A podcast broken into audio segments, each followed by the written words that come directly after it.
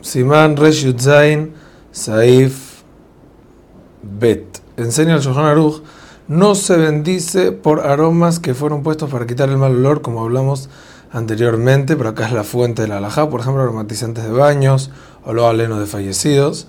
Asimismo, si una persona se colocó un perfume natural y yo quiero bendecir por ese perfume, o un perfume químico, según la shitot que se bendice por perfume químico, entonces la pregunta es para qué se lo puso, si se lo puso para que la gente huela un rico olor o para que no huelan su mal olor.